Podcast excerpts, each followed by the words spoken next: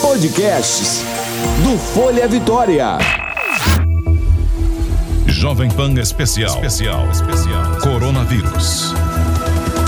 Com Patrícia Skauser e Paulo Rogério. Pan News Vitória. Toda a população precisa tomar os devidos cuidados para evitar a contaminação pela Covid-19, mas os pacientes oncológicos, né?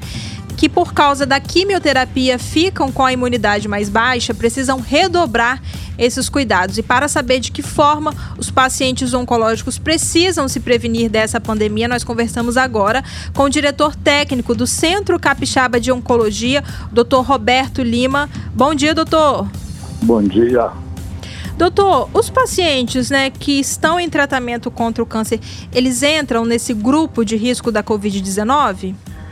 Entra porque geralmente o tratamento vai baixar a imunidade, mas uhum. a gente se cerca de todos os cuidados para ele diminuir esse risco, né?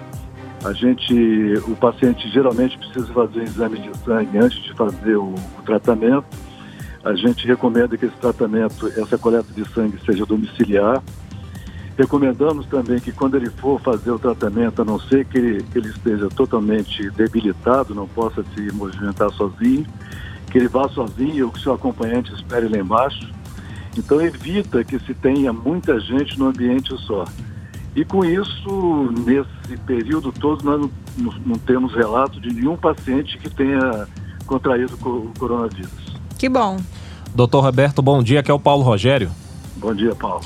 Doutor, é, a gente está acompanhando informações também de fora do Espírito Santo e existem casos de pacientes que estão evitando continuar com o tratamento com medo de contrair o novo coronavírus. Senhor já trouxe uma informação importante de que aqui no estado não há nenhuma informação sobre pacientes em tratamento que tenham contraído o novo coronavírus. Por acaso aconteceu alguma coisa nesse sentido aqui no estado?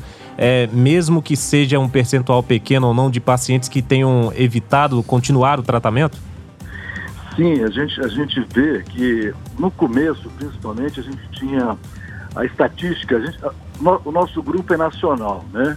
A gente tem, é, é, faz parte de um grupo de 68 clínicas no Brasil. E no começo a estatística era que mais ou menos 25% das pacientes estavam tentando evitar ir para a clínica tratar com medo do Covid, né? E atualmente, uns 40 dias depois, esse percentual caiu para 8% mais ou menos. E doutor, diante é, de uma situação de diagnóstico do coronavírus, né, como é que esse paciente oncológico ele deve ser tratado? Como todos os outros pacientes mesmo. Ele vai, ele vai ser, vai ter suspenso o tratamento durante o período de, de, de 14 dias, né? Ele vai ser isolado em casa, usando máscara, eh, álcool gel, e tentar evitar contato o máximo possível com as outras pessoas.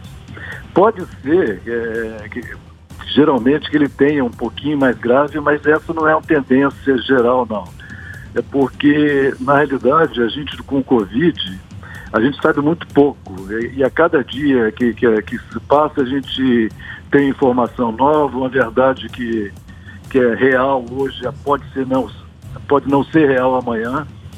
Então, na realidade é o mesmo cuidado. É, qualquer sintoma a mais, nos avise para tentar ver se, se precisa de hospitalização ou precisa de algum tratamento.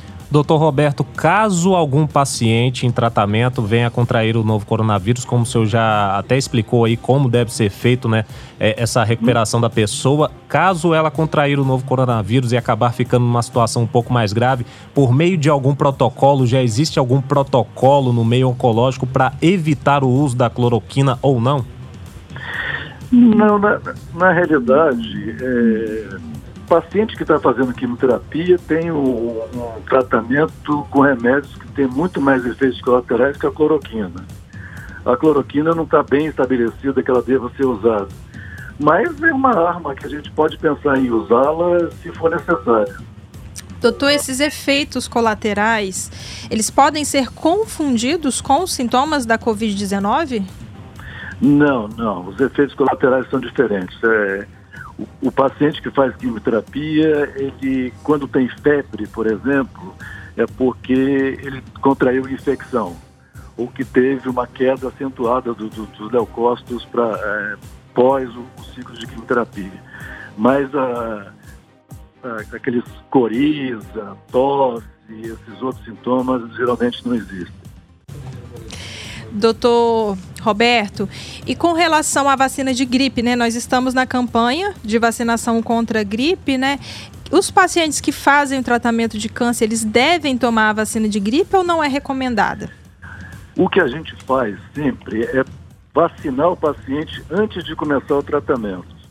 Porque depois que começou o tratamento, apesar da vacina ser de vírus inativado, ela pode ter alguma reação indesejável no paciente que está em tratamento. O paciente que faz a radioterapia, né? É, os cuidados são iguais para quem faz quimioterapia ou tem alguma diferença? A diferença da radioterapia é a, a, em relação à aglomeração, a ter muita gente no local da, da, da, da aplicação da rádio porque a rádio não tem os efeitos é, do quimioterápico, por exemplo. Não cai leucócito, não tem aqueles outros efeitos colaterais. Então é justamente o cuidado com o, o ambiente em si.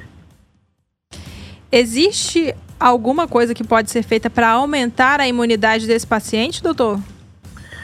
Na realidade, tem alguns, alguns medicamentos específicos naqueles tratamentos que fazem cair muito os leucócitos. Mas, no geral, a gente não está modificando nada por causa do Covid, não. O tratamento é o, o protocolar mesmo. E doutor, nós temos a suspensão das cirurgias eletivas, né? Aqui em todo o Espírito Santo. Com relação às cirurgias oncológicas nesse período, né? Esses procedimentos são adiados? Isso é avaliado de acordo com a gravidade de cada paciente? Geralmente é de acordo com a gravidade de cada paciente, mas a cirurgia de paciente com câncer não é eletiva. A gente tenta fazer todas as cirurgias, a não ser que tenha um risco grande demais em relação a paciente mais debilitado, com risco maior, que talvez tenha que ser internado em CTI. Mas tirando isso, o procedimento geralmente é o normal. Doutor Roberto, para a gente encerrar, a gente falou, lógico, evidentemente, de pessoas que estão em tratamento. Pessoas que já se recuperaram é, de um tratamento severo como esse e que ainda não alcançaram aquela faixa etária de 60 anos ou mais, elas podem ser enquadradas no grupo de risco também, porque deve ter surgido essa dúvida na cabeça de muita gente acompanhando a gente aqui pela rádio. Isso, Paulo.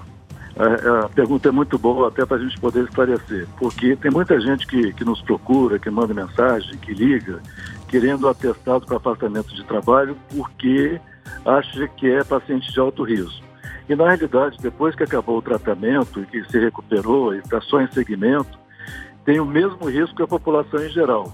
Então, são os mesmos cuidados que a população em geral teria usando máscaras, é, isolamento social, álcool gel, lavar as mãos o tempo todo, os uhum. cuidados que é para a população em geral mesmo. Tá certo. Doutor Roberto Lima, diretor técnico do Centro Capixaba de Oncologia, muito obrigada pela participação do senhor aqui na Pan News Vitória. Tenha um bom dia. Um bom dia. Bom dia. Eu que agradeço. Jovem Pan. Informação é o melhor remédio contra o coronavírus. 90.5 Pan News Vitória.